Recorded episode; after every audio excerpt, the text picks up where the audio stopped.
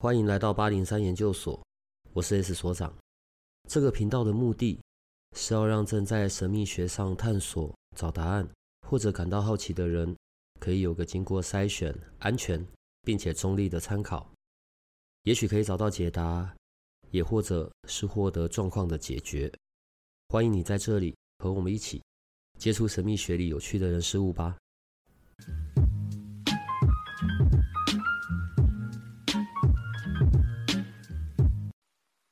每一天呢，在我们的社团上面，好，瑶瑶老师，你都会放每一天有那个牌卡的指引嘛？除了玛雅流日之外，有的时候是色彩疗心卡，有的时候是自自然序语卡，有的时候还有别的女神卡。先聊一下，你会怎么决定你当天是要放什么卡的呢？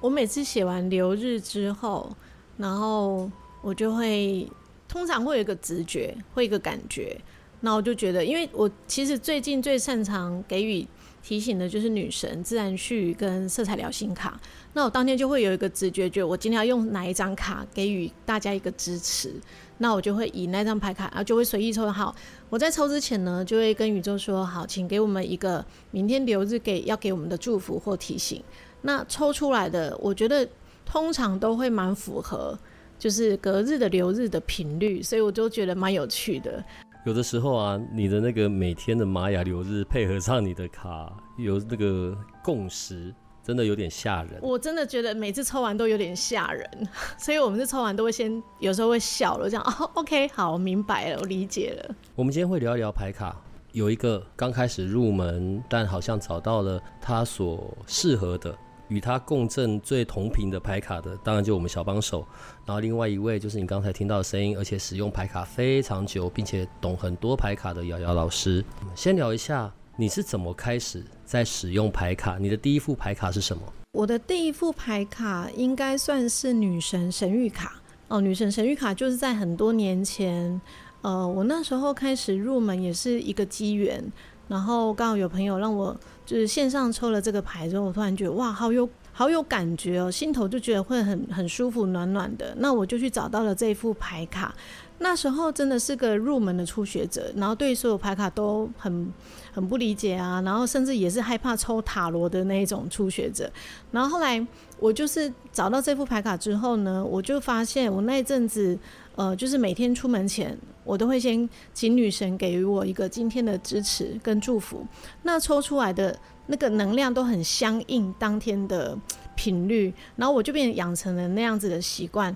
那就刚好有一段时间，就是呃，可能遇到一个很低谷的状态，然后我就我觉得女神总是在最适当的时机给我最需要的支持。我记得那一阵子又开始很频繁用女神卡的时候，几乎哦，几乎我抽出来都抽到绿度母，都抽到绿度母。那绿度母其实它就是有疗愈的频率或是疗愈的支持嘛。然后我我那一阵子有有一次，我记得我最荡的时候，那我就突然觉得很想跟女神聊聊天。然后我就每问一个问题，我就抽一张；每问一个问题，我就抽一张。他就感觉很像他真的就是在你面前跟你这样面对面在这样讲话聊天那种感觉。我就觉得，就是你会觉得他跟你的相应程度非常的连接很高。然后我就因此就是我觉得女生卡到哪，我通常都带在身上。然后，但是对于其他牌卡还不见得有像这样子的连接度。后来开始慢慢的做了很多提升学习之后啊，会有接触到不同的牌卡，好比如说。我又接触到一副我觉得也很有感觉的，叫做奥修禅卡。那奥修禅卡它针对的是比较内在的心的那一块，所以它也叫做印心法门。那当我觉得我如果有件事情我正在做一些抉择，那或者是诶有些状态卡住了，我通常会用奥奥修禅卡来帮助我看见这件事情的脉络。那它其实有一个钥匙牌阵，有八张。但是如果平常呃我要简易先看到问题的点的时候，我会抽两张牌卡。第一张可能是你比较容易卡在哪个状态，第二张就是你的答案。所以当我在想解决一个问题的盲点的时候，我会用这副残卡来协助我看见问题。那我还有一个牌阵，像之前 S 有有看我在协助别人做处理嘛？那有一副牌叫做生命之花能量牌卡，它的功能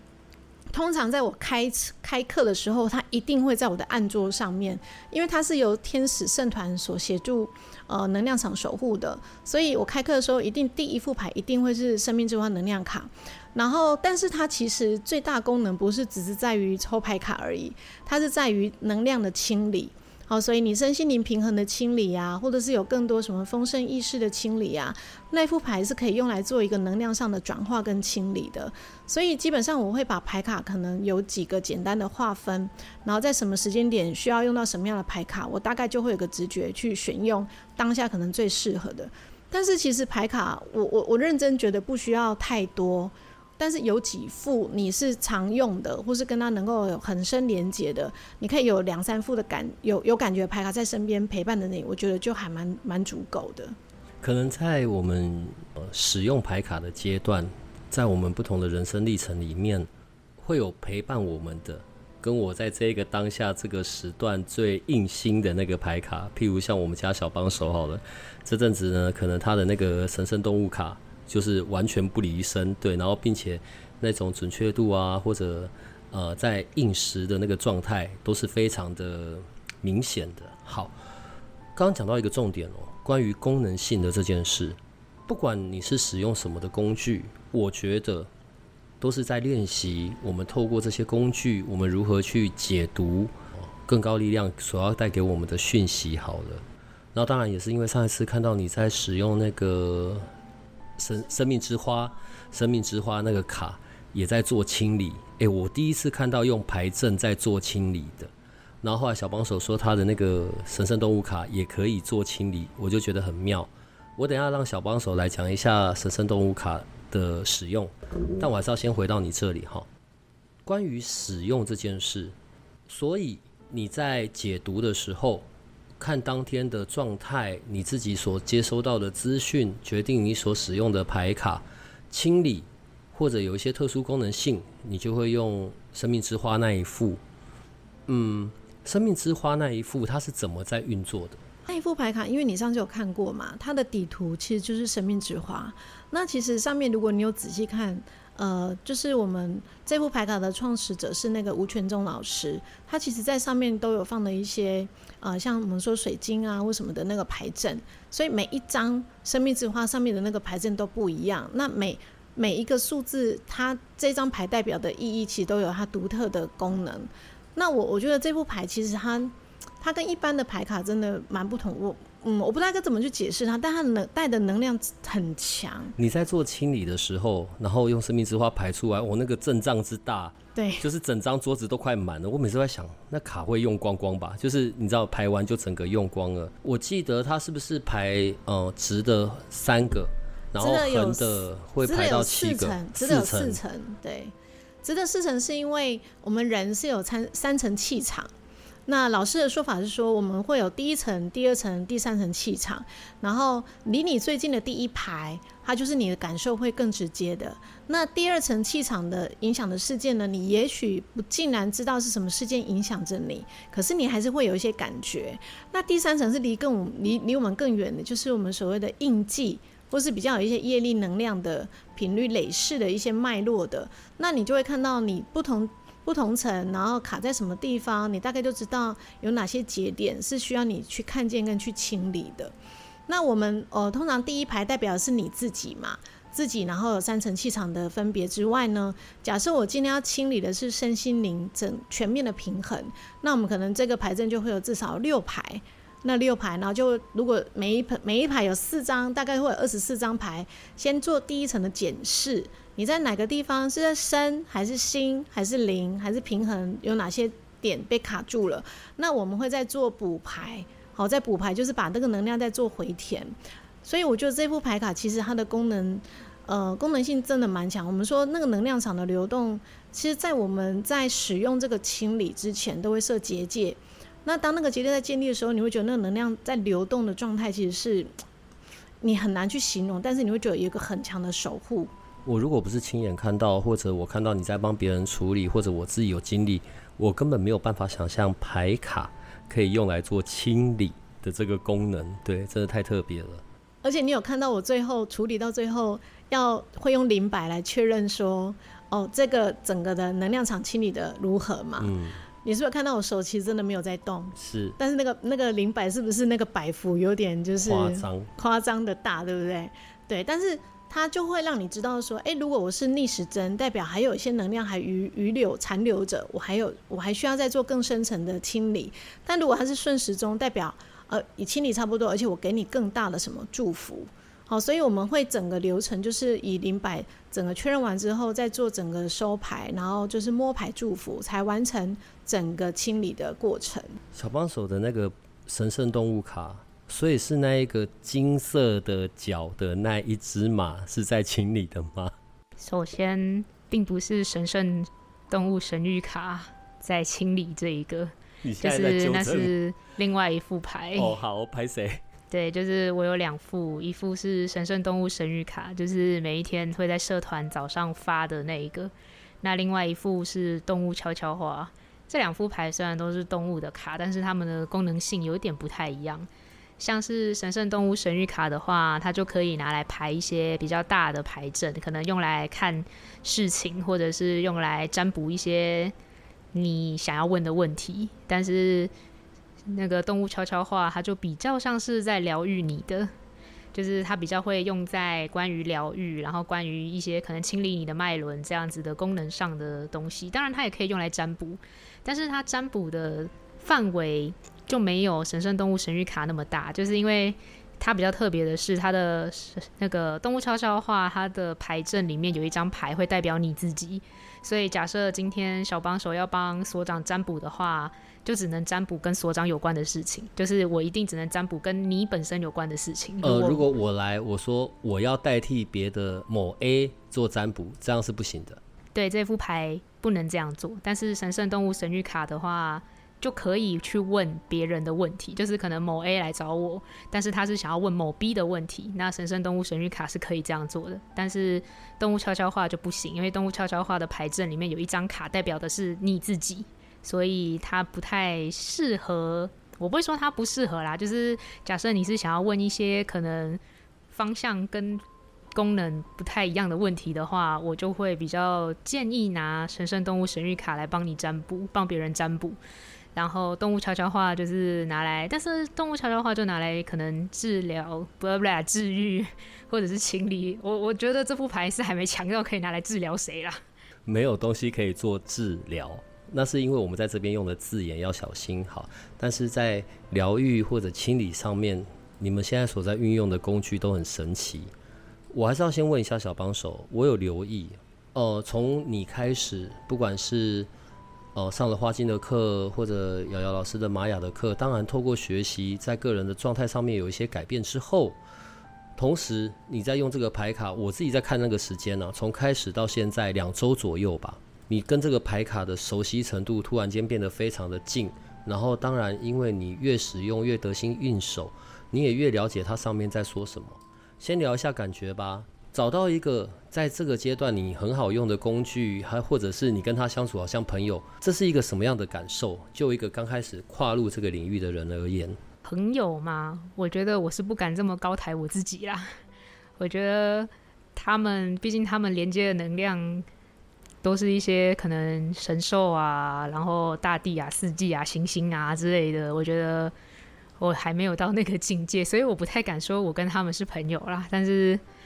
的确，我觉得其实这最重要、最给我支持的一个点，是我可以知道，就是我在某一些非常沮丧或者是非常焦虑的状态的时候，我不是自己一个人。就是这些卡牌，它可以给予我支持，然后给予我一些提醒。因为像每天早上瑶瑶老师抽的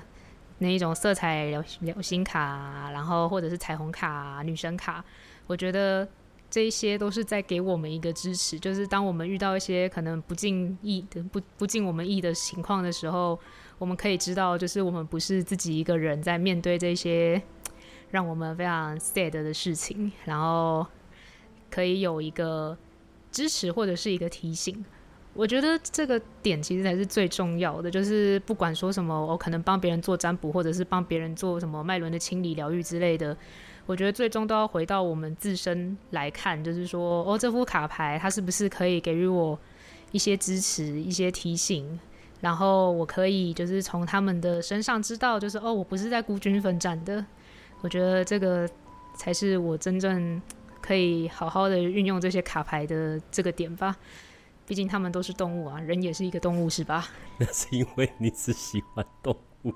哎呦，瑶瑶老师，你刚刚听到有一个啊，好像从初学刚开始入门的角度，他所发表的此刻他的感觉、感受或者他的收获，你会怎么看待呢？我觉得其实啊，就像刚 S 讲的，你观察他大概两周的时间嘛，那我觉得。我虽然不常碰到小帮手，可是我觉得他确实这副牌卡，因为我刚刚有跟他做一个简单的交流，我觉得以初学者来讲，他那个共识就是他那个连接度其实真的是很迅速的。那我觉得这就是所谓的拿回他的力量，就是他跟他可能本来就有一些链接，像因为像刚 S 提到的，因为小帮手喜欢动物嘛，然后他就变成说，这这副牌它的频率就会跟他很快的链接上，也代表。某个时候啦，我们会说，可能以前的他就有就有链接过这样的频率，所以他等于是借由这个牌卡，很快的拿回他原本的力量。然后，但是你如果再拿其他牌卡给他，他能够一定也能够很快的、迅速的有这样子的共识的解析吗？我觉得就不尽然。所以我们刚刚有提到说，市面上牌卡很多，那如果你想要除了你自己本身的提升之外，能有多一个力量来给你一个支持，你可以去感受看看哪一副牌你摸了，哎、是有感觉的，或是你在解这个牌的时候，就哎、你会觉得心头其实是 特别的温暖，特别被支持到的，那个可能才会跟你会有更相应的，而不是说牌卡越多就越好。我觉得，嗯，你只要有一两副跟你非常硬心的，其实对你就是一个很大的支持。问一下你们两个人哦，所以假设。你们现在正在使用你们的牌卡，但是你们是正在替别人，不管是在做占卜啊，或者是疗愈好了。可是你自己也会有那样子的同频吗？就是跟你的那个对方，譬如你现在正在为我做，好，我抽了一张牌卡，你正在说明给我听，可是那张牌卡却也同时在给你们在解解释的人有同样的一些指引，会有这种状况吗？呃，我先说好了。我觉得，因为通常我使用牌卡，除了在我自身的支持之外，我在做个人的咨询的时候，我通常在帮他们解完他们的蓝图，最后最后我会请他们抽个牌卡来做一个支持嘛。我发现真的有 S 所提到的状况，就是这个当事者他抽到的牌卡，也许是针对他的问题给他支持，对不对？我觉得通常这张牌卡也是在给我自己的祝福。通常跟你这阵子的问题，应该有些事情会有共识跟相应，所以我觉得通常看到牌，我自己都先笑了，因为其实我会知道这也是在对着我说，所以我自己确实有有这样的感受存在。我觉得，因为其实我现在并没有特别在帮人做占卜，我当然偶尔帮我自己，然后帮所长做占卜。但是因为我每天早上都会抽一张牌，然后放在社团里面嘛，我其实觉得那个共识性是很强的，因为我其实还蛮常抽到，比方说提醒大家就是拿回自己的力量，然后可能去不要害怕展现自己，又或者是提醒大家你要记得独立才是自由，然后以及不要害怕可能跟死亡有关的话题。其实我觉得这一些都跟我们最近就是可能一些社会上的新闻是有关联的。那它同样有一些可能专门在提醒女性的部分，我觉得它是非常有共识性的。那当然，它也同样会提醒我自己，就是毕竟我也是个女的，大概吧。然后就是我可以不要去害怕，就是展现出我的力量，或者是展现我比较火爆的那一面。但是很有趣的是，因为我今天在帮自己做占卜，然后他提醒我，就是要用和平的方式解决问题，不要就是一直都用可能比较伤害别人、伤害自己的方法去处理我遇到的事情。然后我就好，我和平解决，我这个人非常的和平。然后就是每天都提醒自己要和平一点哦，这样子。上次啊，在关于牌卡的那一集之后，其实我们是有一些回想的，可能呃。也让某些我们的研究生，可能他们本来就有这方面的能力，只是过去并没有发现到，或者开始产生出兴趣了。先聊一下我们可能比较常见的，好了，例如呃，快速、简单、好用的，就是彩虹卡了。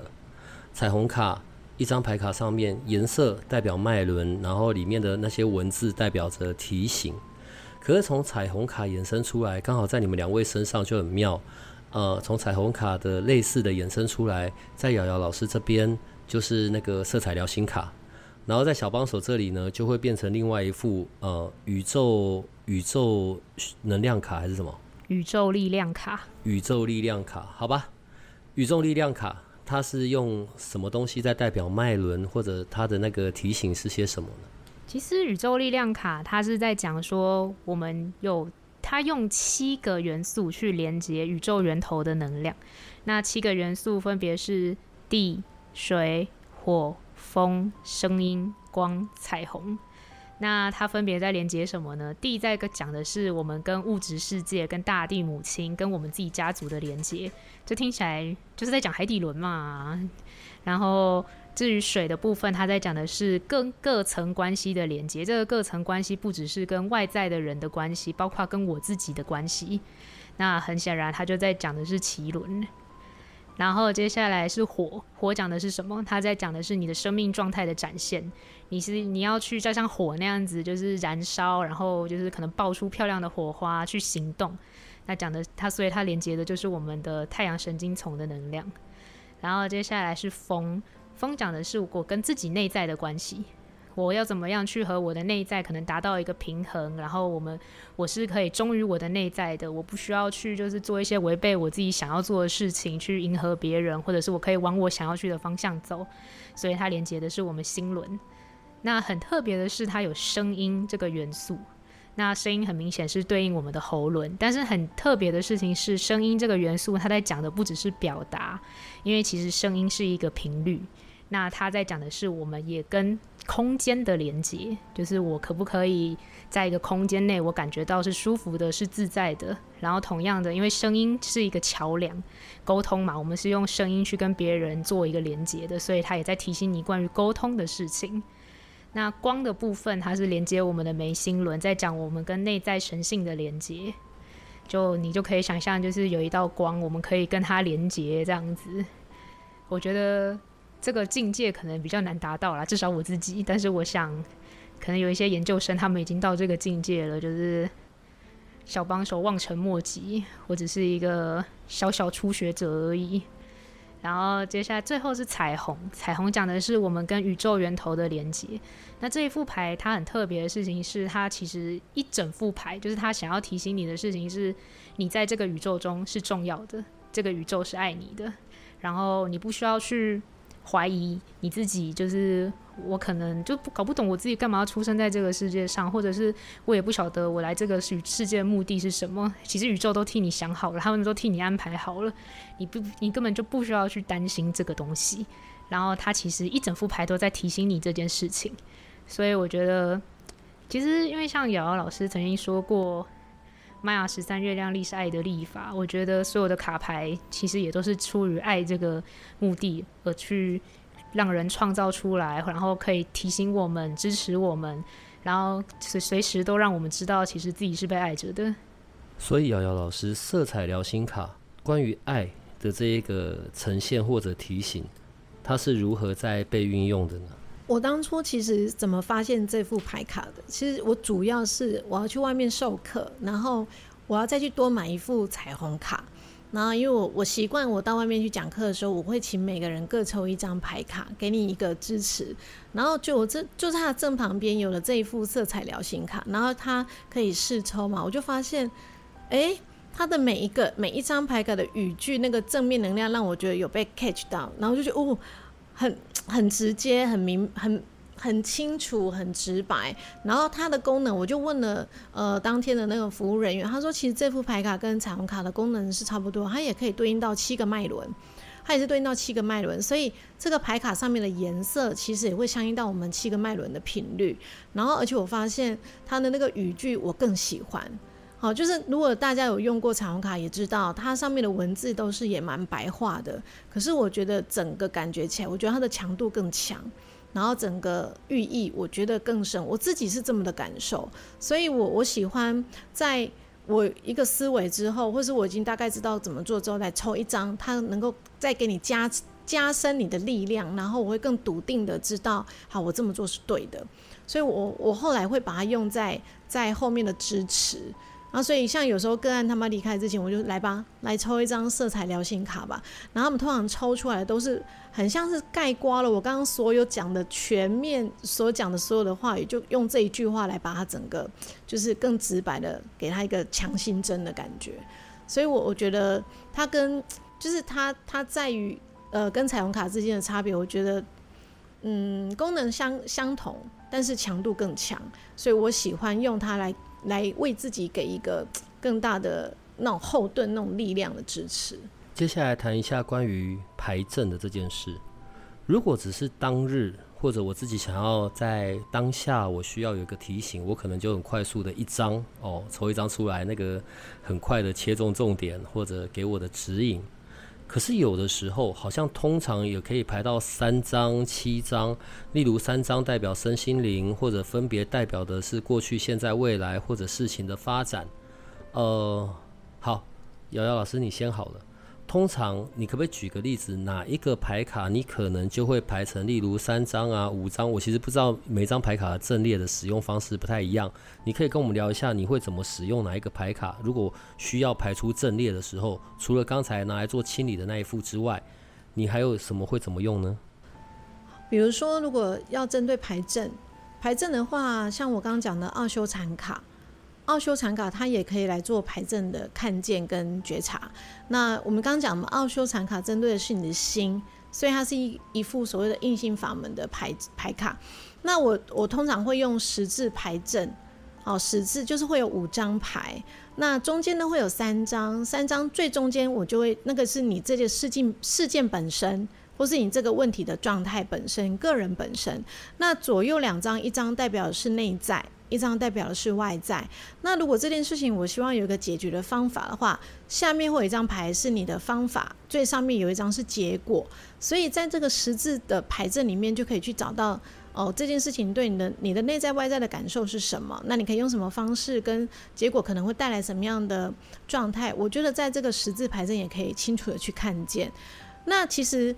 奥修禅卡也可以来用来看的是有关于关系，比如说。我跟我跟 A 这个人的关系，我的状态是什么？那第二张代表就是 B 这个人，A 这个人状态是什么？那我跟他的合盘状态是什么？然后我们可以怎么样去给我们什么建议？这个时候也可以用四张来看看哦，你们这两位的在一起的状态啊、关系啊，或是有什么可以解决的建议？四张不是代表四个人？没有没有，它是上面两张，下面两张。哦哦哦。上面一张代表是我自己。那一张代表的是可能第二个人，那第三张就下牌的第一张，可能就是我们两个现在关系跟状态是什么？那给我们的建议是什么？就是最后的那一张。所以我觉得用四张来看关系的时候也蛮妙的。甚至哦，奥修禅卡它有一个呃最重要的牌阵，就是那时候老师有教我们一个钥匙牌阵。呃，钥匙牌阵它其实有到八张牌。八张，八张。那其实如果平常我快速处理，我就会只请人家抽两张。为什么？两张就第一张代表是这件的卡关，关键是什么？最后一张，第二张抽的就是你的答案，也就是你的锁，解锁怎么解锁？你的钥匙是什么？但如果把这个牌阵展开来，它的八张依序代表什么呢？第一张可能是你遇到的这件问题卡关的点在哪里？那第二。第二个行列就会有两张牌，就内在外在的状态是什么？那再来第三排的第一张讲的就是那给宇宙给我们的祝福是什么？那再来在隔壁那一排就会有三张，代表是身心灵。然后最后一张就是你的答案，也就是你的钥匙。所以它一打打开来会有八张，可以看得更细节，好，更全面。所以如果你要针对某件事情，你要看懂它内在的状态的时候，我也会用这个牌阵来做检视。跟更多的探索，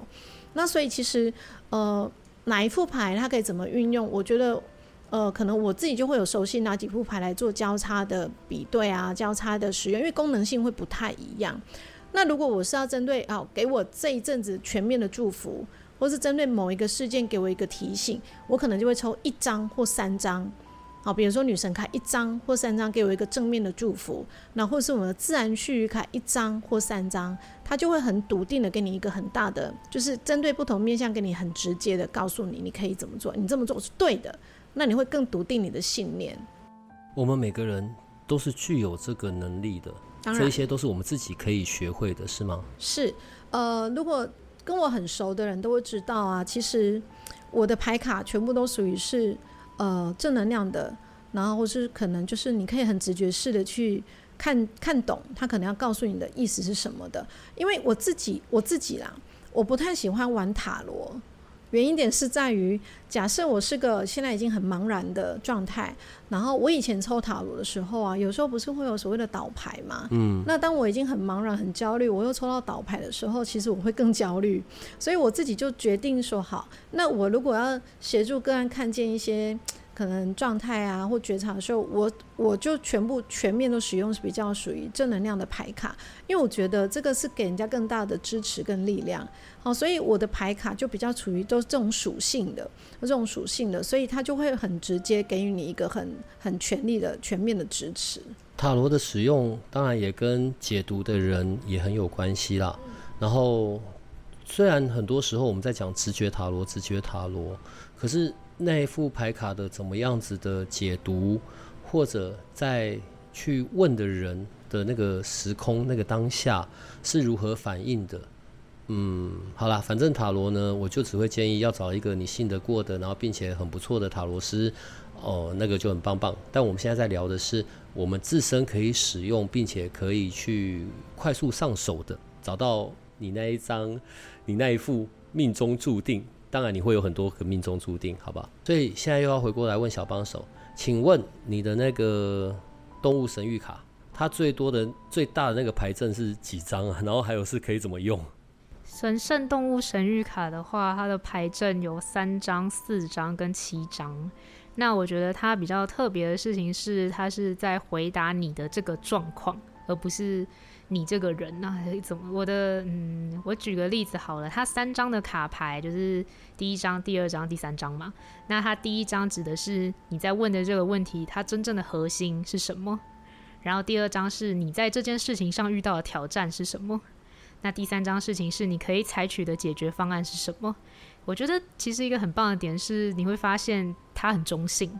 就是他不不是他不会就是可能说，因为我现在可能比较低落，或者是我现在可能没钱，所以导致我出现一些很尴尬的状况。他不会去，就是这些卡牌他不会去批评你，他只针对自你现在遇到的这个状况给你建议，给你一点指引。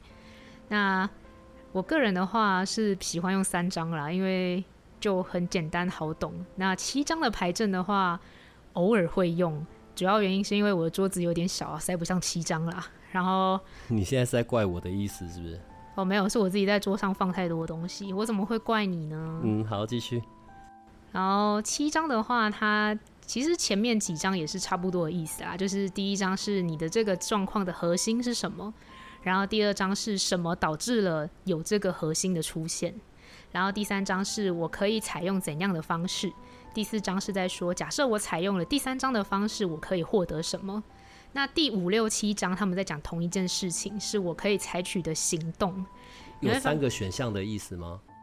其实不是，因为其实五六七你会发，如果解读出来，你会发现他们其实在讲的东西很类似，很接近。因为像我的话，我的五六七就是因为我最近觉得自己刚好可能在一个要迎来大转变的时期，所以我有稍微的做了一下占卜。那那个时候，我的第一张，他是在跟我说，就是我的核心议题是，我对自己不够，就是我不够相信自己是有这个能力的。然后第二张是在跟我说，因为我太常把自己放在一个就是给出去的这个状态里了，所以导致我可能内在力量拿回来的不够，因为我力量全部都分散到外面去了。然后第三张，他在提醒我说，我要做的是，我如果想要做这件事情，那我一定要是快乐的，就是我不能够就是强逼我自己去做某些我不高兴的事情。然后第四章是在说，当我往就是我可以朝往这个让做让我快乐的事情的方向去的时候呢，我就可以做我自己的主人。然后第五六七很有趣，第因为第五章是在说，我只要有这个目的，就是我只清楚知道我的目的的话，我就可以笔直的往前走。但是第六章他在提醒我，提醒我什么呢？就是如果我真的是一路上就是跑得那么快乐、那么顺遂的话，我要注意，就是我要对身边的人的态度是平等的，就是我不能够可能某些人跟我很熟，所以我就只帮他们做疗愈或者是占卜的服务。然后如果是我不认识的人，希望就是我可以服务他们的话，我就觉得哈你谁啊这样子，就是用一个比较不平等的态度去面对他们。然后第七章我忘了，对不起。他他有七章哎，我怎么会？我怎么可能就是没有拍照的状况下全部记住啊？不要断的这么奇怪啊！你我实在是哦。那个好，瑶瑶老师另外问一下哈。所以在你的部分，我在看你使用牌卡的时候，还有另外一个很奇妙的部分是呃，这这其实包含两个问题。第一个，所有的牌卡上面都会有数字吗？在第二个就是跟你有关的，因为你在解读所有牌卡的时候，你也会连同上面的数字一起去带出哦更深一层的指引。可以针对这个我刚刚提的这两个问题，给我们一些解释吗？你刚刚提到的第一个问题，所有的牌卡上面都会有数字吗？其实不会。像比如说我刚刚讲的女神神谕卡，它上面就没有数字。可是如果如果我现在拿了这副牌卡，上面只要有数字。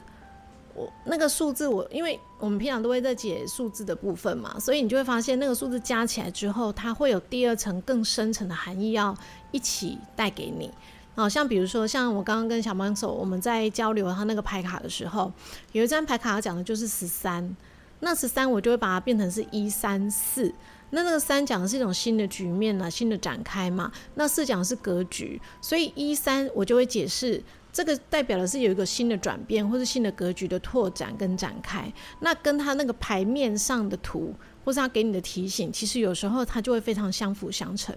好，所以我有时候只要只要牌卡上面有数字，我会把它多多加一层更深入的解解解释，或是呃，可能就是它有什么更深的要提醒你的东西是什么。像比如说我刚刚提到的奥修禅卡，奥修禅卡它上面就会有呃，每个就会有个号码。那我就会发现，它的号码在把它用数字的方式去做解读之后，它的含义其实是更广的，好，更深的。然后像我们的呃，比如说我最近常拿了一副，最近在跟他做更更多连接的爱爱西斯女神卡，它上面也是会有数字的。那那个数字通常带来的含义，我觉得都是更主要要让我去看见的。这是第二次爱西斯女神卡出现在我们节目里面了。这也是一副非常奇妙的牌卡，呃，除了可以有一些指引提醒，它也有很强大的疗愈的功能。不过，艾西斯女神，跟我们介绍一下艾西斯女神吧。艾西斯女神其实她也象征一种爱的爱的能量的那个。那我们如果知道的话，她其实是三位一体的。我只知道她是埃及的女神，但实际上她是三位一体。对。所谓的三位一体，就是说，如果以东方来讲，大家都知道观世音菩萨，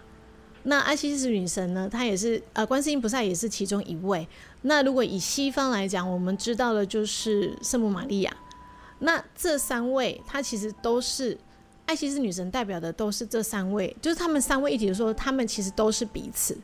都是彼此。那我最近有跟 S 在分享嘛？我最近不管是抽女神卡还是抽什么卡，因为我的女神卡里面啊，它其实是有四十四个女神。那我最近最常抽到的就是观世音菩萨跟圣母玛利亚。然后我的我的一般的女神神谕卡里面也是有艾西斯的哦。这三张牌卡一直最近出现在我面前，然后呢，因为最近一些因缘际会啊，我又再度把我的艾西斯女神卡拿出来来做更深的连接，因为有一些可能，呃，有一些疗愈的的任务正在执行着。那我我在跟他连接的时候，我就发现，哇，天哪！我只要把这个这个牌卡拿出来的时候，我的心脏就会砰砰砰一直不动不动的跳。对我来讲，我有分我自己啦，我自己有分，比如说在我。在我的牌卡里面，我觉得深度很深的，或是它代表的寓意更深的，有一副就是艾西斯女神卡之外，还有一副就是萨满卡。所以这两副其不常出现在我的案桌上，但就在不久之前，在我开玛雅课的时候呢，不知道为什么那一天我就突然很想把这两副牌牌全部再请出来。然后就在那一天，我发现那天就所谓的红龙日。红龙呢，它比较呃也很适合一些古文明的那个能量的链接嘛，就萨满也出来了，埃及也出来了，然后那天呃就是很多频率来的都很共识，然后就在隔天可能就有讯息说，哎，我我们有一个就是一个新的工作方就会跟艾西斯有一个很深的连接，然后我才说哈什么？我昨天才把艾西斯女神卡莫名的又把它恭请出来，因为其实可能因为之前有搬迁，所以大概有半年以上。没有出现在我的案桌上了。那自从请出来之后，就发现每天有很多事情的那个共识性，我都会先抽一张牌卡，然后请艾西斯女神给我一些提醒啊，有没有什么要告诉我的，或是可以怎么去调整的。后来那天发生的事情，都一定是他牌卡上所告诉我的事情。每次都很神奇啊！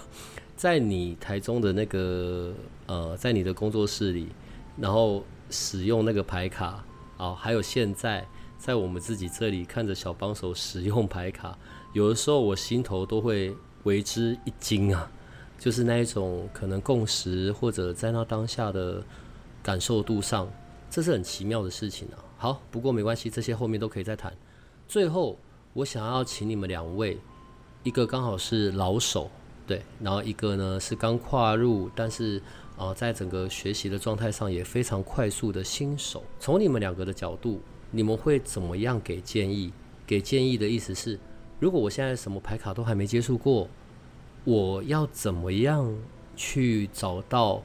那一副可能我特别有感，或者我会使用的很顺手，或者我跟他是有特殊召唤的，我要怎么去找到那一副呢？诶，你总不会叫我把几十副、几百副一次买完吧？那我可以怎么做？你们两位觉得呢？嗯，如果你想要了解牌卡，因为你没接触过的话，有一些可能有在卖身心灵用品的地方，然后它会有一些实体的牌卡可以让你去试用或是感受。那我自己以前是会到这样子的店家，可能就会呃碰一碰啊，感受一下啊。那你会更你不知道，我觉得那是一种直觉，你就会知道说这副牌跟你就是有很深有有一个缘分，你很想把它带回家。可是因为你面前有很多嘛，你就会特别就觉得，我就想特别去拿哪一副牌卡。那我觉得，也许如果你有机会是到实体的店面去有这样子的感受的话，我觉得应该会比较直接。那如果你真的真的不知道，也不知道该到哪里去的时候，呃，对于初学者，我觉得彩虹卡真的是一个算是蛮好入门的。好，你可以先去感受牌卡带给你的共识性，或者它给你的提醒是什么。好，这是我觉得我我自己我我个人的观点。对，我觉得我算是蛮幸运的吧，因为就是我不特别喜欢人类，所以我知道自己喜欢动物，所以我可以比较快速的，就是觉得我就是跟动物的牌卡可能比较会有连接，因为像我前阵子上了瑶瑶老师的玛雅十三月亮历的课，然后就很冲动的。买了一副玛雅十三月亮丽的牌卡，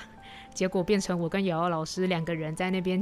疯狂的辨认，就是到底这牌卡上画的是啥？不是，我要先补充，因为他那个牌卡是就是又是外国卡，然后是没有文字的，很漂亮，很艺术，对，但是艺术的跟图腾实在长得也太不像了，对，对，极端的好看，但是同样也极端的抽象，